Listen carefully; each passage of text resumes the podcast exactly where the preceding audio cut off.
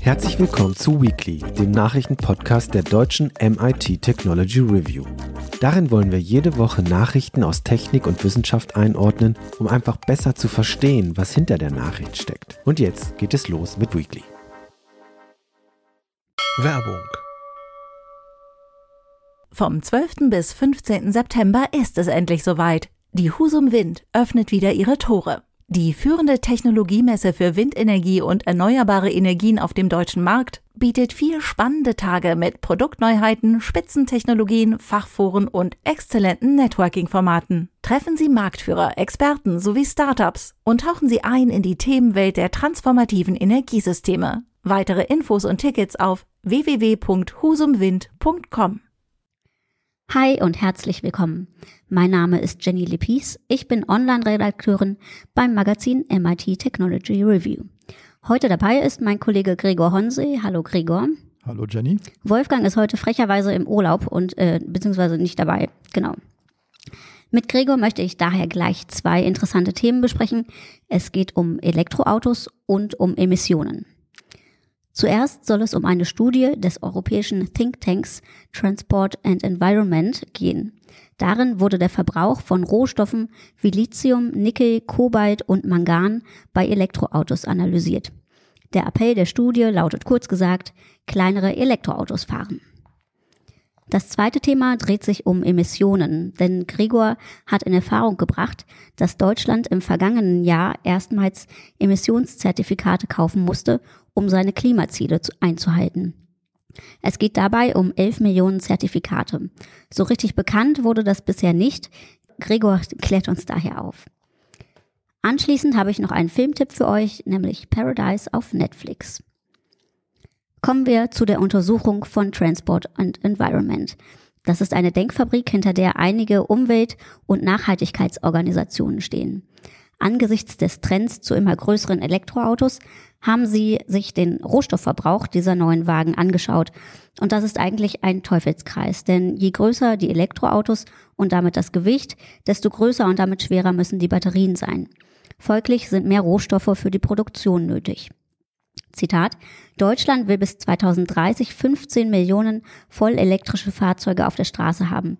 Das geht mit einem enormen Bedarf an Batteriemetallen einher, sagt Friederike Pieper, Referentin für E-Mobilität bei T&E Deutschland. In einer Welt mit begrenzten Ressourcen seien kleinere Elektroautos nicht nur ökologisch notwendig, sondern überlebenswichtig für die deutsche Automobilindustrie. Ähm, Gregor, der Appell dieses Thinktanks äh, von wegen kleinere Elektroautos, um Ressourcen zu sparen, das klingt ja jetzt erstmal nicht so überraschend. Was ist denn das Bemerkenswerte an der Studie? Ja, also eigentlich ist es ja trivial, klar. Äh, kleinere Autos, kleine Batterie, weniger Rohstoffbedarf. Das Bemerkenswerte ist, dass man es immer noch mal äh, äh, sagen soll. Ja. Oder ich, ich habe zumindest das Gefühl, es kann nicht schaden, das noch mal so zu betonen. Mhm. Weil im Moment hast du die Entwicklung, also man hat ja sowieso die Entwicklung, dass die Autos immer größer und schwerer werden. Und das wird durch die Elektromobilität noch verstärkt. Ja. Nochmal auf die Spitze getrieben, ja. ne? Genau, genau ja. Genau. Und ähm, zu welchen Zahlen oder Einsparungen kommt da die Studie oder diese Analyse? Hm, es war, glaube ich, ein Drittel, äh, mhm. die man die ähm, den Rohstoffbedarf senken könnte, halt je nach verschiedenen Szenarien. Was waren da die Szenarien? Also je nachdem, also es gibt ja zwei, zwei Hebel, an denen man ansetzen kann. Mhm. Man kann ja einerseits einfach kleinere Autos bauen und andererseits kann man natürlich auch eine rohstoffärmere Zellchemie nehmen. Mhm. Das heißt, man nimmt nicht äh, Lithium, Nickel, NMC, also Nickel, Mangan, Kobalt Batterien, wie der Name schon sagt, das sind die am meisten verbreiteten, wie der Name schon sagt, halt mhm. Nickel, Mangan und Kobalt drin, wobei Nickel und Kobalt bekanntlichermaßen sehr ähm, problematisch sind, sondern zum Beispiel Lithium-Eisenphosphat, mhm. wo das schon mal nicht mehr drin ist, oder auch Natrium-Ionenzellen, wo man auch gar kein Lithium mehr braucht. Mhm. Ähm, und das andere ist halt einfach kleinere Autos zu bauen. Und diese Maximalzahl ist eben aus der Kombination von beiden. Also kleinere Autos mit rohstofffreundlicheren Batterien. Genau, wir hatten äh, kürzlich ja auch noch ein Stück im Heft, meine ich. Da geht es auch um diese Begrifflichkeiten, das hattest du ja im Vorgespräch auch gesagt, Effizienz genau. und Energiesparen. Das ist ja auch ein, ein Unterschied irgendwie, der, der äh, vielleicht nochmal betont werden sollte. Genau, genau, weil das ist so ein großes Missverständnis, dass effizient gleich sparsam ist. Äh, Im Moment bauen sie ja alle äh, elektrische zweieinhalb Tonner, riesige SUVs mit dem Luftwiderstand der Eiger Nordwand und ähm, glauben, das sei ein, das sei sparsam, was ja nicht stimmt. Also natürlich sind diese Elektroautos effizienter als ein vergleichbarer Verbrennungsantrieb. Aber trotzdem ist es halt so, ähm, dass sie absolut immer noch ziemlich viel Strom verbrauchen, so im Bereich von weit über 20 Kilowattstunden pro 100 Kilometer. Mhm. Und das ist ja auch klar. Ähm, das reine Gewicht bei einem Elektroauto ist nicht ganz so gravierend wie bei einem Verbrenner, weil man ja beim Bremsen einen gewissen Anteil von Strom wieder zurückgewinnen kann, mhm. halt durch die sogenannte Rekuperation. Mit Betonung auf einen gewissen Anteil, natürlich auch nicht absolut. Ein anderer Faktor ist natürlich der Luftwiderstand und der wächst im Quadrat zur Geschwindigkeit. Und wenn ich da halt so eine Schrankwand mit 160 über die Autobahn prügel, dann geht da echt ganz schön was durch. Ja.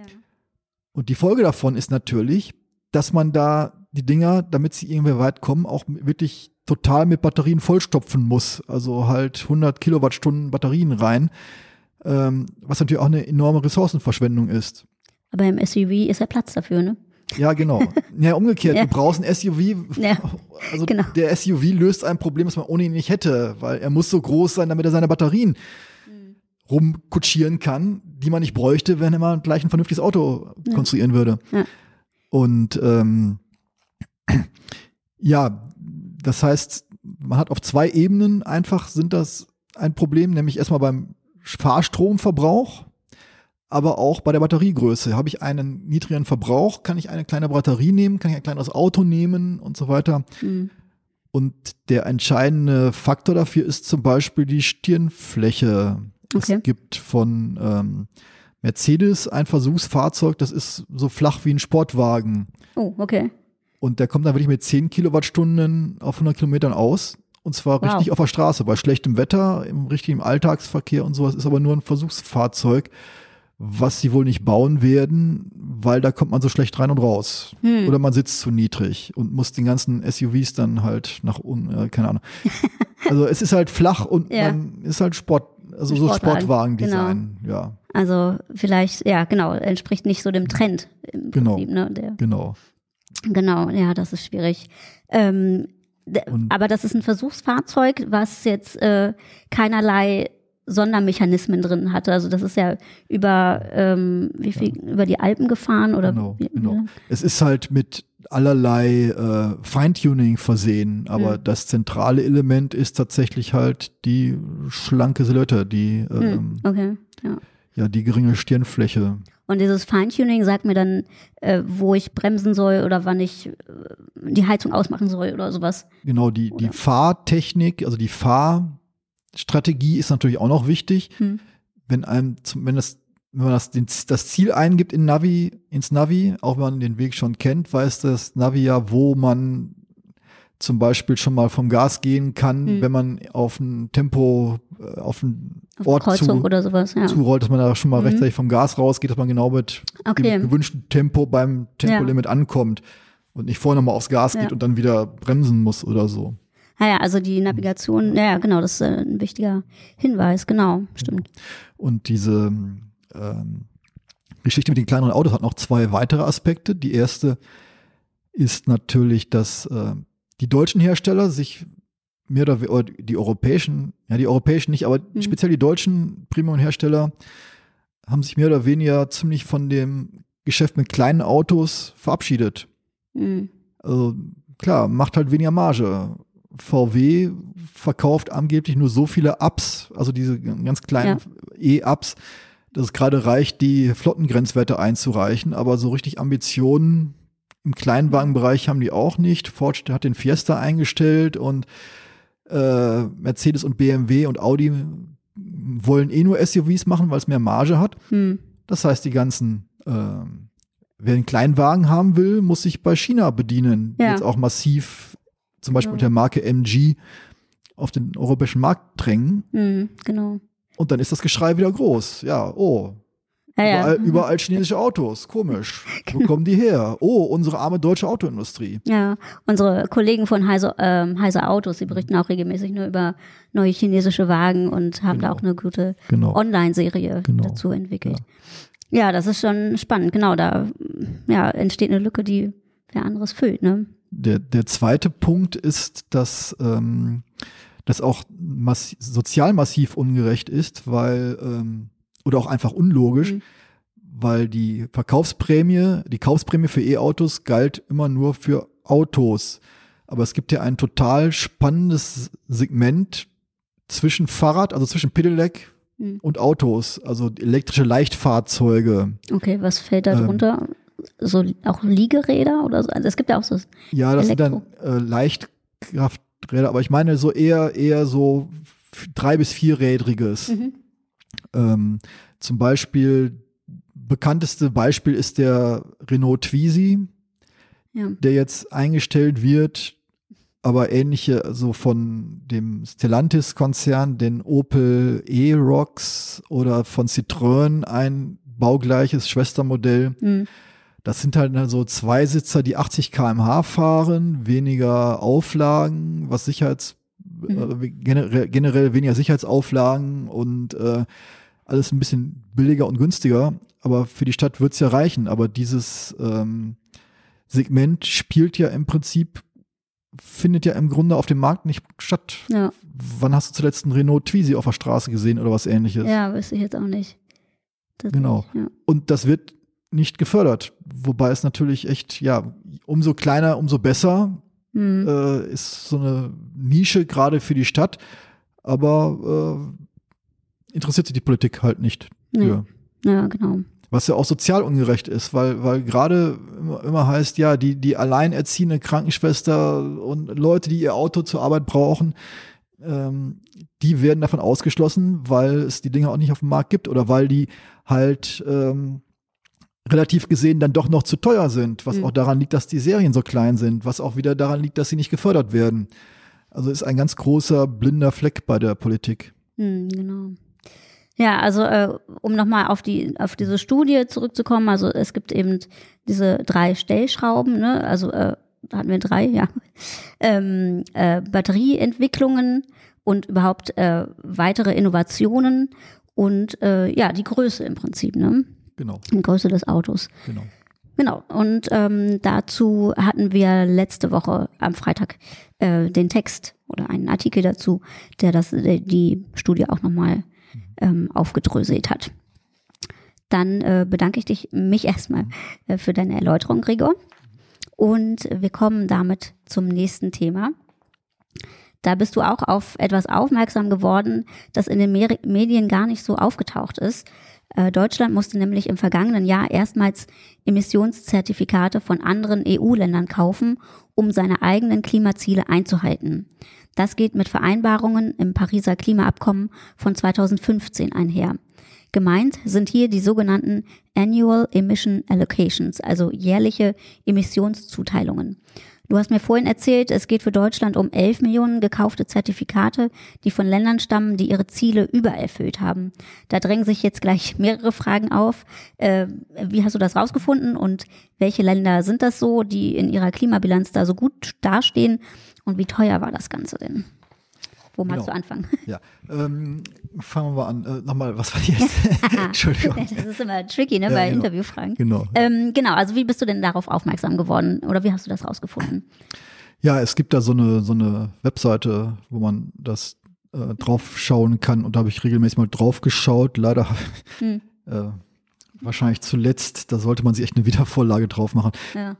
Also es war schon im November Okay. ähm, und äh, da habe ich immer, ich wusste, dass es sie gab, habe da regelmäßig mal drauf geschaut oder gab es nie was zu sehen, weil es Mhm. gab immer nur einen Handel zwischen Malta und Bulgarien. Okay. Ja. Also das gibt's schon seit ein paar Jahren und Jahr für Jahr hat dann Malta ein paar tausend Tonnen an Zertifikaten von Bulgarien ähm, abgekauft. Ach so. okay, umgekehrt. Also Hm. das ähm, ist halt ein Ausgleich, dass halt Hm. die Länder, die ihre Ziele übererfüllen, ihre eigenen Klimaziele halt Zertifikate an Länder, die es nicht schaffen, weiter verkaufen können. Und das war immer ziemlich langweilig. Also immer nur jedes Jahr Malta, Bulgarien, Malta, Bulgarien, Malta, Bulgarien. ja. Und, Und jetzt, im November tatsächlich, tada, zwei Hm. neue Player treten auf. Das eine ist Irland und das andere ist Deutschland. Okay. Was heißt, dass Malta, Irland und Deutschland die einzigen Länder sind, die in dieser Handelsperiode es nicht geschafft haben, ihre eigenen Klimaziele einzuhalten, was ja schon mal für sich genommen ganz schön peinlich ist. Hm. Und das ja, wurde offenbar auch nicht an die große Glocke gehängt. Ja, es gab dann, also man muss echt, ja, man muss es echt suchen. Ja. Und auch die Preise waren immer total intransparent. Woher hat denn Deutschland jetzt seine Zertifikate gekauft? Ach so, aus Bulgarien, Oh. äh, Ungarn und Tschechien. Mhm. Okay. Und konntest du was über den Preis für diese Zertifikate in Erfahrung bringen? Genau, das war, ähm, wenn man es denn mal weiß, dann doch einfach, aber ähm, es steht halt im Bundeshaushalt. Es sind 13,5 Millionen Euro. Also etwas mehr als ein Euro pro Tonne, Hm. was ja im Grunde Peanuts sind. Also die, die Dimensionen sind echt Peanuts. Also äh, wir haben mehrere Milliarden äh, Tonnen CO2-Tonnen Emissionen im Jahr in Deutschland. Dagegen sind diese 11 Millionen ziemlich wenig und sie sind auch noch niedriger als zuvor prognostiziert wurde. Da habe ich so Prognosen von 22 bis 40 Millionen Tonnen gelesen, was auch noch nicht viel wäre, aber die tatsächlichen sind jetzt noch mal weniger als vorhergesagt. Und es ist natürlich eine, ein Euro irgendwas pro Tonne ist natürlich spottbillig. Also beim Emissionshandel, beim europäischen Emissionshandel äh, sind wir im Moment bei 80, 85 Euro. Mhm. Okay, ja. Wobei man das jetzt nochmal kurz erklären muss. Also es gibt ja schon einen Emissionshandel, der umfasst die Stromerzeugung und die Schwerindustrie, also Stahl und Beton und noch ein paar andere Sachen. Und worüber wir jetzt reden, über dieses sogenannte Effort Sharing, ist halt ein Handel zwischen den Ländern. Es ist also keine Börse für Unternehmen, sondern es ist ein Handel zwischen den Ländern ähm, und er umfasst halt die CO2-Bereiche, die nicht durch den normalen europäischen Emissionshandel abgedeckt sind. Okay. Als da wären vor allem Landwirtschaft, Verkehr, Gebäude und Mhm. kleinere Industrien. Ah, okay.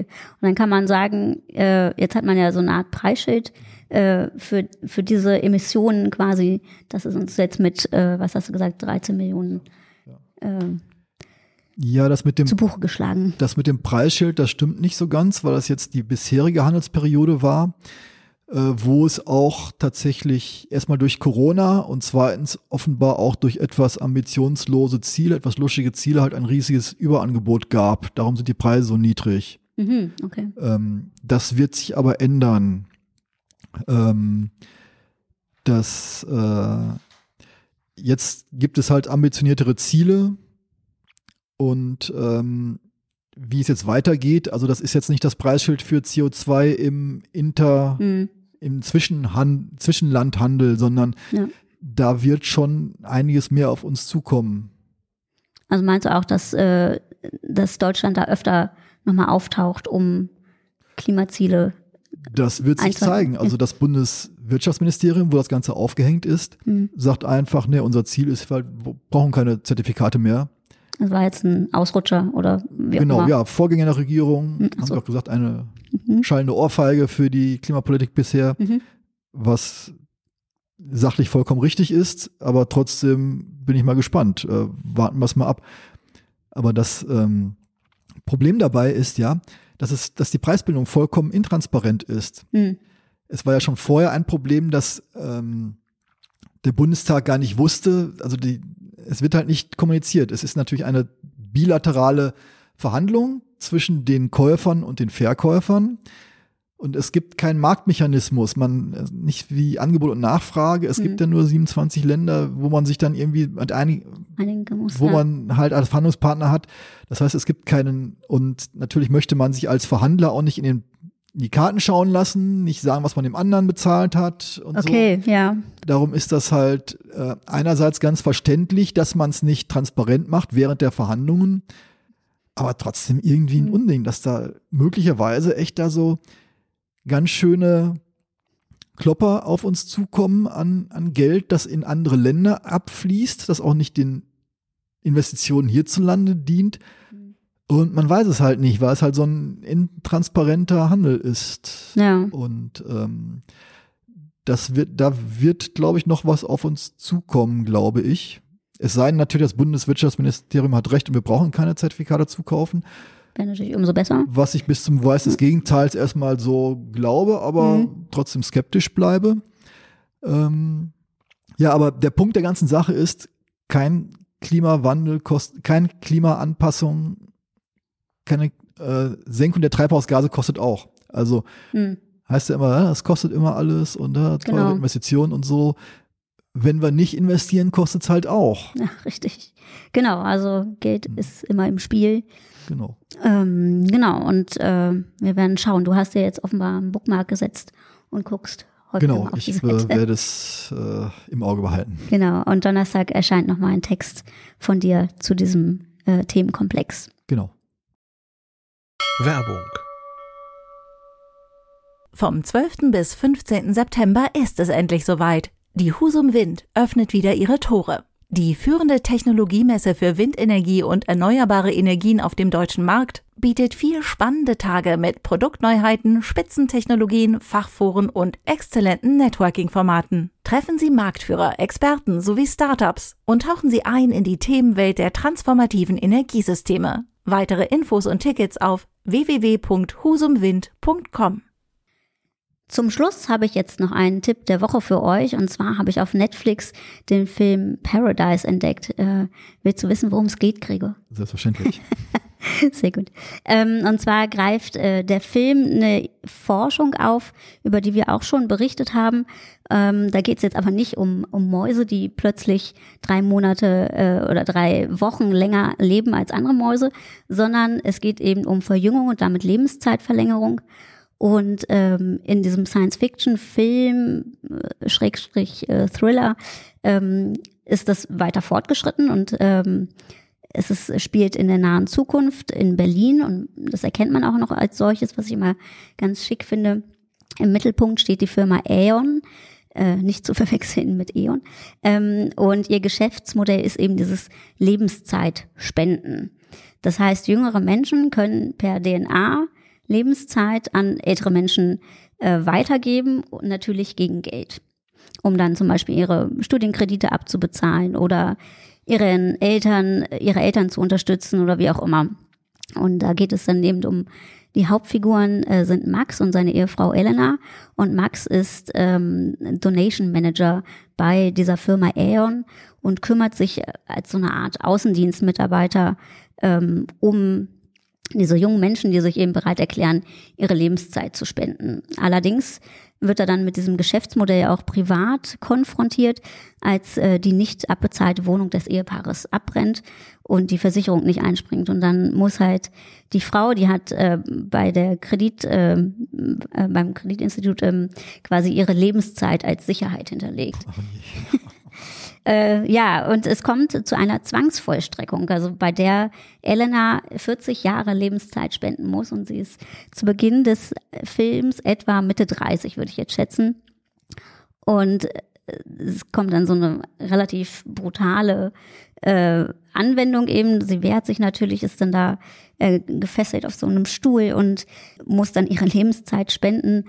Und äh, man sieht parallel in einem Nebenraum, dass, dass das direkt an jemand anderes geht, aber man sieht erstmal nicht an wen. Wird dann aber schnell klar, dass es an die Firmenchefin selber geht. Und äh, die gespielt wird übrigens von Iris Berben, also auch eine gute Besetzung insgesamt. Und ähm, genau, und der- Max, also der Ehemann, ist dann quasi, äh, hat dann seine Aufgabe darin gefunden, eben die Lebenszeit seiner Frau wiederzubekommen, tatsächlich. Und das, ja, wird dann so ein bisschen mehr Action-Thriller-mäßig. Und dieser erste Komplott sozusagen, das findet in der ersten halben Stunde statt und man wird da schnell reingezogen, finde ich. Also du hast jetzt nicht zu viel gespo Nö. gespoilert.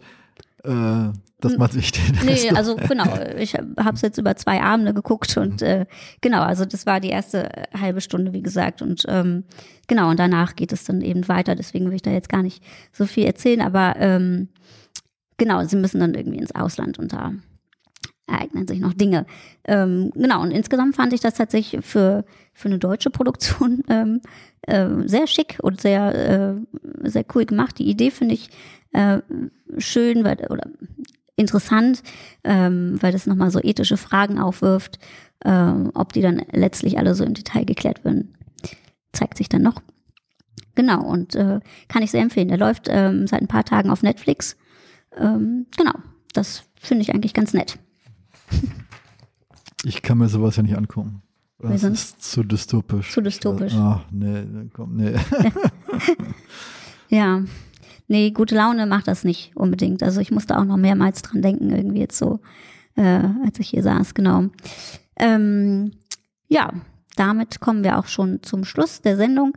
Äh, falls ihr noch äh, Serien habt, äh, Bücher oder Spiele, äh, die wir hier äh, empfehlen können, dann schreibt uns doch einfach an info at technology-review.de oder äh, gebt uns auf Social Media Kanälen ein Zeichen.